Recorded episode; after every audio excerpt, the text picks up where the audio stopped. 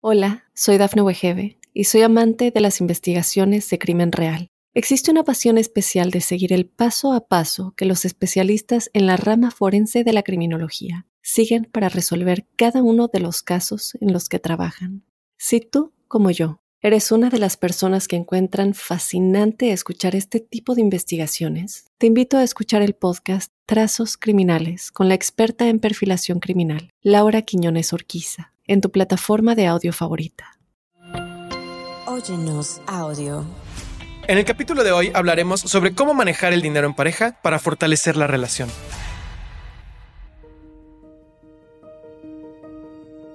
¿Cómo manejar el dinero en pareja?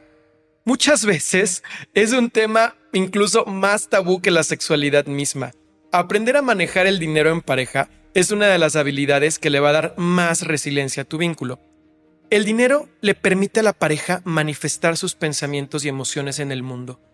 Y la falta de buenos acuerdos puede generar frustración, ansiedad y miedo.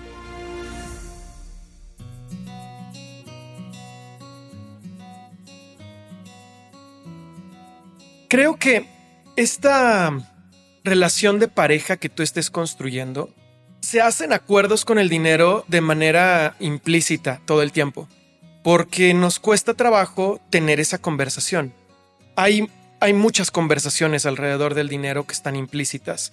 A veces no sentimos que merecemos el dinero o pensamos que aquellas personas que tienen mucho dinero son personas malas, que solamente pueden conseguir dinero a través de hacer fraude o a través de, de engañar a otros o hacer cosas ilícitas. Si tú ves a alguien manejando en la calle con un auto deportivo carísimo, ¿qué es lo primero que sientes de la persona que va manejando? ¿Piensas que esa persona que va manejando es una buena persona que ha hecho cosas grandiosas o tienes una sensación medio incómoda respecto a lo que hay con esa persona? ¿Cómo te sientes tú a la hora de cobrar tus servicios o tus productos, lo que tú haces? ¿Con felicidad y con armonía tú sientes que mereces el dinero que estás cobrando? ¿O cobrar el dinero te genera cierto problema porque sientes que, que a lo mejor le estás quitando algo a alguien que va a necesitar y que lo que tú estás haciendo no vale tanto. Esto pasa en todas las áreas, en particular, ya vaya, yo te doy el ejemplo del área profesional de la psicología, porque yo estoy en esta área. Yo veía muchos de mis compañeros que trabajan exclusivamente por la voluntad de servicio, lo cual es fabuloso, y a la hora de cobrar les cuesta trabajo porque dicen, me está contando en terapia sus problemas de dinero y todo el estrés que tiene porque no tiene dinero, y yo al final de la sesión le tengo que cobrar la sesión. ¿Cómo voy a generarle más estrés? Cuando viene conmigo a quitárselo. O sea, y ahí tendrá su propia creencia que justifique, pero todas y cada una de las, personas que en algún momento hemos tenido creencias con el dinero, tenemos una manera de justificar este miedo a la conversación con el dinero. Y a la hora que llegamos a la relación de pareja, lo que menos queremos es causar conflicto. No queremos que nuestra pareja se vaya a enojar con nosotros. O conforme va pasando el ciclo de la relación, no queremos que haya, que haya un problema fuerte. Entonces se hacen acuerdos implícitos.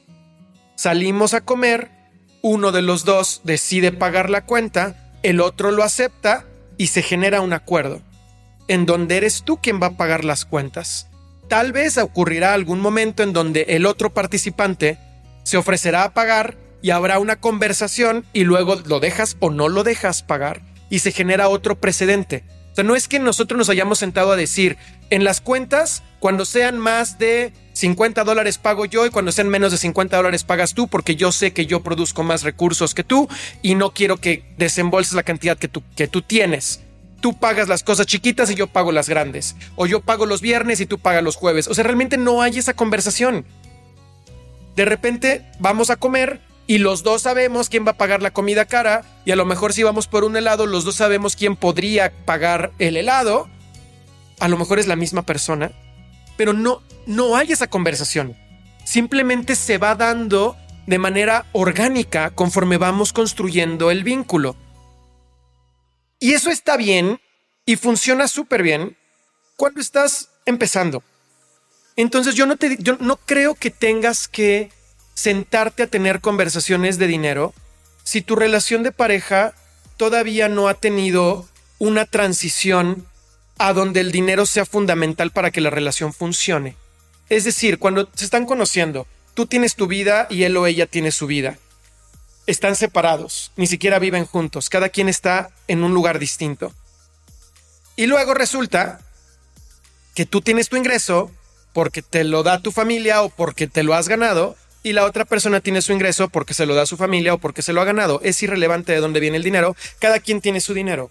Entonces a la hora la que están juntos, empiezan a salir y a convivir, cada uno decide poner lo que quiere y el otro decide aceptarlo o no y dar en reciprocidad. Eso hasta ahí está bien, no hay que cambiarlo, deja que suceda de manera orgánica. Cuando empieza a ver la necesidad de hablarlo, es cuando empiezan los viajes juntos, o cuando empiezan a vivir juntos, o cuando están pensando en casarse, en tener una relación más seria. Yo creo que ese es el punto en el que tienen que tener esas conversaciones. Y no es esperarme a casarme para tener la conversación, es tener la conversación en el momento en el que tú y yo estamos pensando en que casarnos sería buena idea. O el momento en el que estamos pensando en que vivir juntos sería buena idea, es ahí cuando se empieza a hablar de dinero. Cuando estamos pensando en irnos de viaje juntos, ahí es cuando se habla de dinero. Si lo haces antes, podría ser tal vez prematuro. Pero cuando ya está esta conversación de vivir juntos, de casarnos o de tener viajes, es ahí. Esa es tu oportunidad para hablar sobre el dinero y hablar cómo lo van a negociar y qué es lo que van a hacer. Porque antes de ese momento se dan roles de manera natural. Es natural quien toma cada uno de los roles. Después también se dan algunos roles. Sin embargo, creo que después, en pro de que la relación trascienda y llegue más lejos, tendrían que ser roles negociados. Pero son roles que van a suceder y van a construirse de manera natural o negociada en las relaciones. Te voy a platicar un poco de esos roles y cómo los puedes negociar y cuáles son los que tienes que tener ahora que regresemos del bloque. Hola, soy Dafne Wegebe y soy amante de las investigaciones de crimen real. Existe una pasión especial de seguir el paso a paso que los especialistas en la rama forense de la criminología siguen para resolver cada uno de los casos en los que trabajan. Si tú, como yo, ¿Eres una de las personas que encuentran fascinante escuchar este tipo de investigaciones? Te invito a escuchar el podcast Trazos Criminales con la experta en perfilación criminal, Laura Quiñones Orquiza, en tu plataforma de audio favorita. Y aquí este pensamiento que tengo es tal vez profundamente conservador. Y te lo digo desde el principio para evitar que haya conflictos después. Yo sí creo en el matrimonio, yo estoy casado, tengo tres hijos y creo profundamente que el contexto que da el matrimonio a una pareja es muy diferente al contexto que le da vivir juntos, al contexto que le da somos novios y cada quien tiene su casa y de vez en cuando te quedas en la mía y de vez en cuando me quedo en la tuya. Creo que son contextos absolutamente diferentes. ¿Por qué? Porque si yo me estoy casando contigo, yo estoy generando un compromiso que se puede romper, pero que es extremadamente difícil de romperlo, porque estoy haciendo un compromiso social. Estoy invitando a todo el mundo a que vea que me estoy comprometiendo contigo. Estoy haciendo un compromiso legal, porque estoy firmando un documento que dice que si me quiero divorciar va a ser un dolor de cabeza los próximos cinco años de mi vida. Porque quien se haya divorciado sabe que no es nada más que vas y firmas. Divorciarte es un problemón. Y estoy haciendo un compromiso incluso religioso o espiritual, si es que yo creo en Dios, estoy haciendo un compromiso ante un altar que también es un compromiso muy grande. Estoy haciendo un compromiso contigo y estoy haciendo un compromiso conmigo. O sea, la cantidad de, de consecuencias en un matrimonio superan por mucho la cantidad de consecuencias de, oye, pues vente a vivir conmigo y a ver cómo nos va. un vínculo así es tan casual. O sea, yo mañana me puedo ir y ¿qué va a pasar? Ni con mis amigos, ni legal, ni, o sea, no pasa nada. El, el problema lo tendremos tú y yo, pero es un problema chiquitito, chiquitito, chiquitito, comparado al problemón en el que me meto si me quiero divorciar. Por eso es que yo creo que el matrimonio es profundamente diferente y creo que si estás en un nivel de compromiso de ese tamaño, tendrías que jugar en equipo tienes que jugar en equipo. O sea, meterte en esta cosa y luego decir tú lo tuyo, yo lo mío, se me hace absurdo. Ya nos metimos en esto. ¿Por qué? Porque los dos juntos somos más que separados. La suma es mucho más, nosotros juntos somos mucho más que la suma de nuestras partes.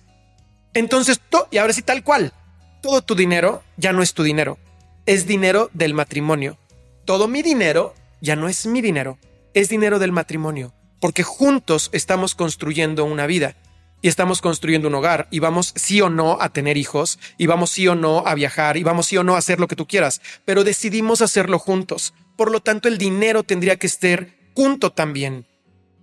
Yo creo, y esta es mi opinión, que en este contexto tendrían los dos que tener total y absoluta transparencia de lo que cada quien gana.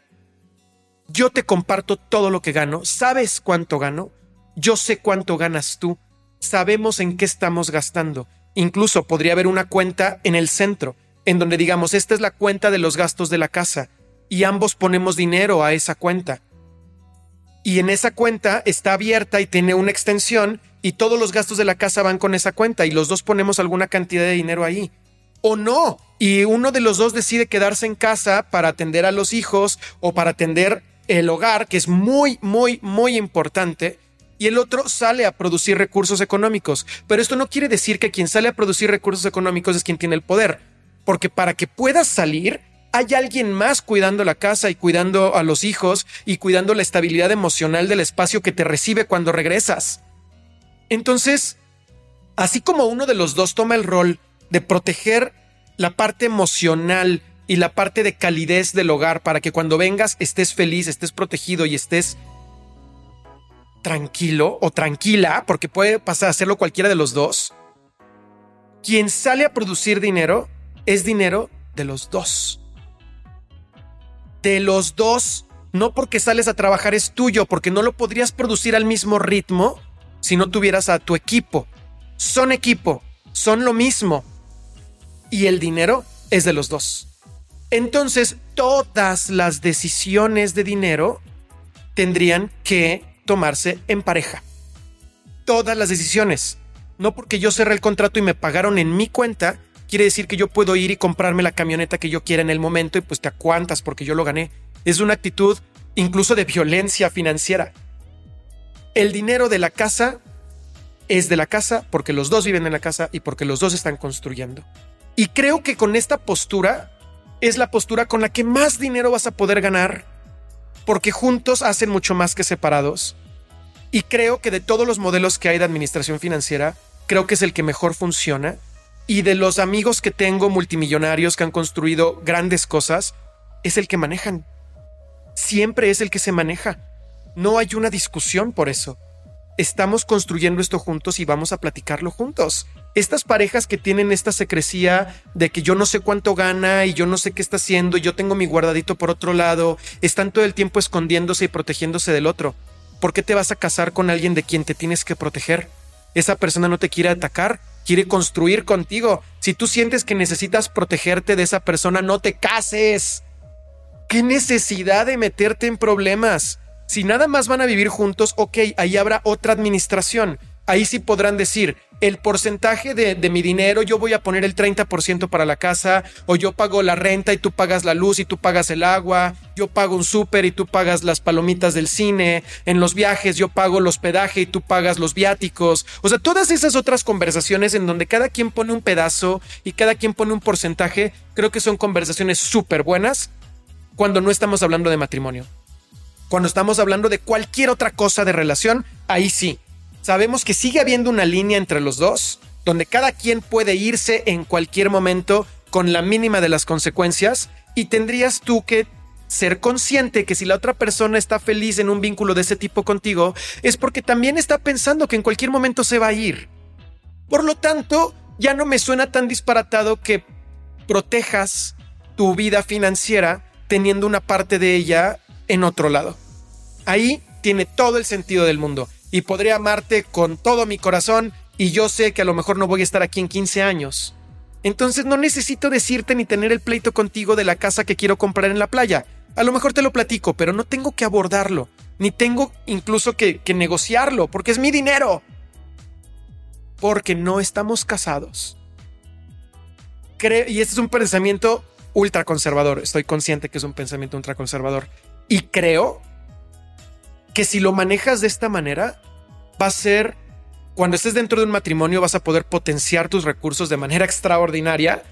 Y cuando no estés en ese espacio, vas a poder protegerte de que llegue a suceder cualquier cosa. Tu relación va a vivir bien porque cuentas claras, amistades largas o cuentas claras, vínculos, quién sabe qué tan largos, pero va a haber cuentas claras. Al menos sabemos quién paga la renta, al menos sabemos quién paga las vacaciones, al menos sabemos qué porcentaje cada quien va a poner. Y eso no quiere decir que si despiden a uno de los dos o uno de los dos tiene una mala racha, no va a entrar el otro a proteger y a defender. Porque vaya, no porque no estemos casados quiere decir que no nos amemos o que no, queramos tener una relación linda.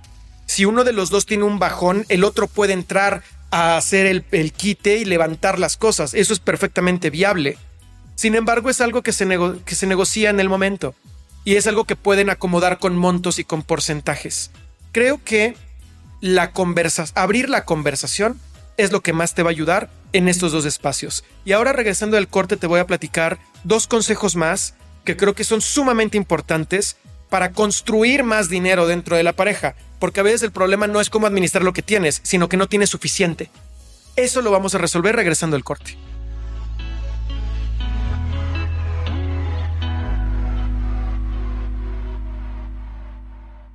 Hola, soy Dafne Wegebe y soy amante de las investigaciones de crimen real. Existe una pasión especial de seguir el paso a paso que los especialistas en la rama forense de la criminología siguen para resolver cada uno de los casos en los que trabajan. Si tú, como yo, eres una de las personas que encuentran fascinante escuchar este tipo de investigaciones, te invito a escuchar el podcast Trazos Criminales con la experta en perfilación criminal, Laura Quiñones Orquiza, en tu plataforma de audio favorita.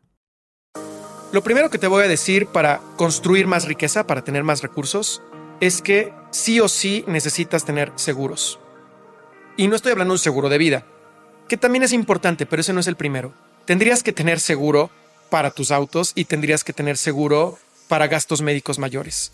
Y yo sé que para algún sector de la población, si tú ya los tienes, es altamente probable que tu estilo de vida o tu educación sea medio alta, alta, porque para un sector muy importante de la población, esto no es lo más importante porque necesitas comer, porque necesitas pagar la renta, porque necesitas pagar la escuela, porque necesitas pagar que se ponchó la llanta, porque necesitas pagar la vida.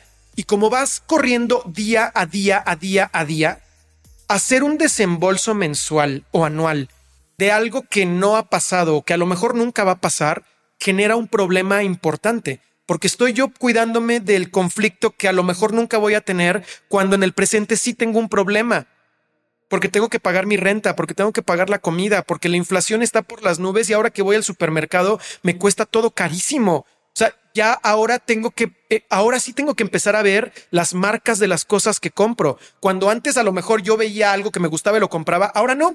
Ahora tengo que empezar a ver una marca hacia abajo o me tengo que cambiar de tienda porque no me alcanza, porque la inflación sube mucho. Con este pensamiento de, de el día, el día, el día, el día, el día, el día, estás a un problema personal o de suerte o de gobierno de la bancarrota. Un problemita te va, te puede destruir la vida financiera. Y cuando tienes problemas financieros, la relación de pareja se termina. Tengo más de 14 años dando terapia de pareja y dando psicoterapia y atendiendo temas de pareja. Y yo te puedo decir que he visto más relaciones de pareja morir por temas financieros que por temas de infidelidad. Así te la pongo. La vida financiera es muy importante para que la pareja viva. Y si tú no tienes un seguro de gastos médicos mayores y un seguro a lo mejor para el auto, que te proteja en, gas, en, situaciones extremas, estás a, a un paso de incertidumbre y mala suerte de que tu vida se desmorone. Y vaya, quien, quien me haya seguido en mis redes sociales lo sabe, nosotros los últimos años con Mariel hemos tenido no uno, como cuatro o cinco eventos de esos. Hemos tenido muchos eventos de esos. Tu Mariel tuvo un embarazo y tuvo un embarazo ectópico, que es un embarazo adentro de la trompa y otro embarazo en la matriz. Le reventó la trompa, le reventó el ovario, mientras nosotros estábamos en la playa y había un huracán. O sea, había un huracán Estábamos encerrados en Cancún cuando le reventó una de las trompas, tuvimos que llevarla de emergencia al hospital, pero en el camino estaba destruido, había palmeras sobre la carretera, llegamos al hospital, el hospital estaba destruido, tuvimos que ir a otro hospital que estaba a tres horas de distancia, casi se muere. O sea, es todo un drama nuestra vida en ese sentido. Y vaya, no todo el mundo tiene que tener ese tipo de experiencias. Sin embargo, no tienes que tenerlas para entender o para reconocer lo cerca que pueden estar de destruir tu vida de pareja y destruir tu vida financiera.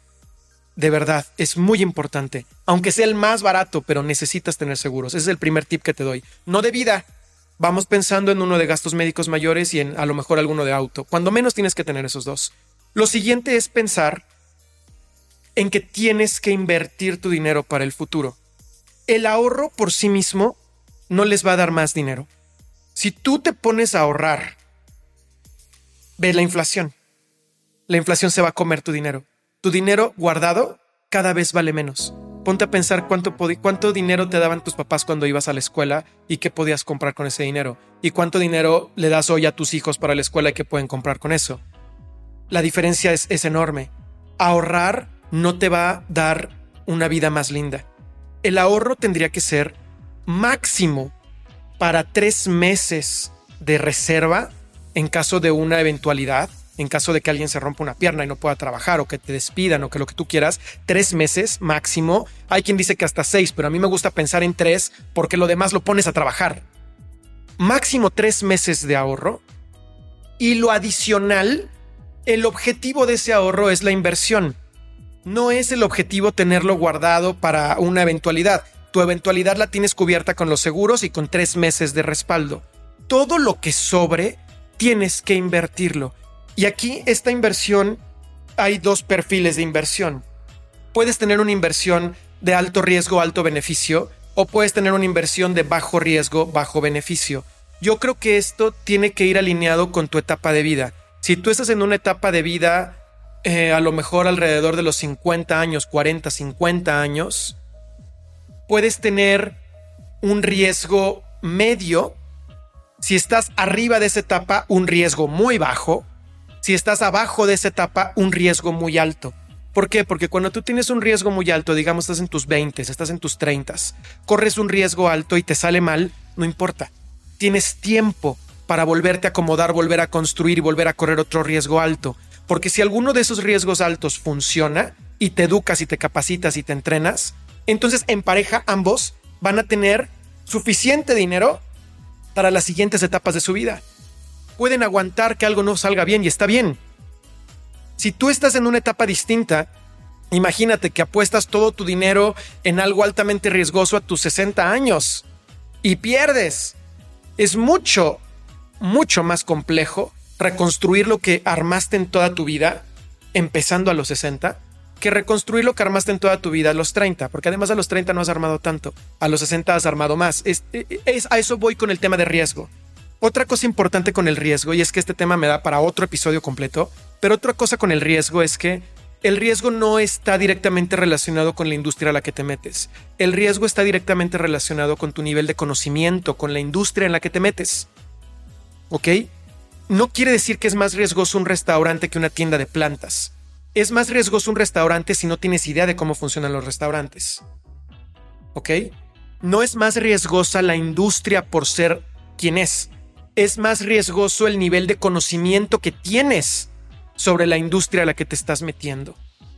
eso es, es, es básico también con el tema de las inversiones. Y que reconozcas quién de los dos en la pareja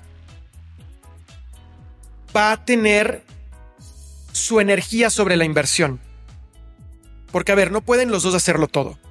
Tal vez uno de los dos va a poner atención en traer recursos y el otro va a poner atención en invertir los recursos. O a lo mejor uno va a poner atención en dónde se invierte los recursos y el otro va a poner atención en darle seguimiento a esa inversión. O uno de los dos va a poner atención en construir el negocio y el otro en trabajar con los, con los trabajadores. O sea, tienen que trabajar en equipo. No puedes decir, ah, ella se encarga del dinero y yo me encargo de la casa. No, a ver. Quedamos que todo es de todos. Vamos a dividir en pedacitos las inversiones que estamos haciendo y cada quien asume un papel dentro de la inversión. Y de esta manera, a lo largo de los años, van a ser capaces de construir una riqueza que les permita tener la vida que ustedes quieran. Te les permita tener la vida que ustedes quieran, pero tienen que asignar papeles, tienen que asignar roles. Y como te podrás dar cuenta, es otro tema que a mí me gusta mucho, me engancho mucho con los temas de, de dinero y de negocios, me gustan también estas cosas. Y probablemente si quieres tener más información habrá otro episodio aquí en Amor y otras cosas donde podamos profundizar o te puedes ir a mi blog en tu mejor persona en mis redes sociales. Yo soy José Luis López Velarde.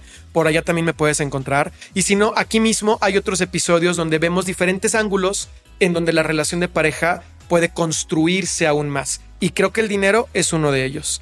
Te mando un fuerte abrazo, me encantó escucharte por acá el día de hoy. Recuerda que el próximo martes también por acá nos escuchamos. Hasta pronto.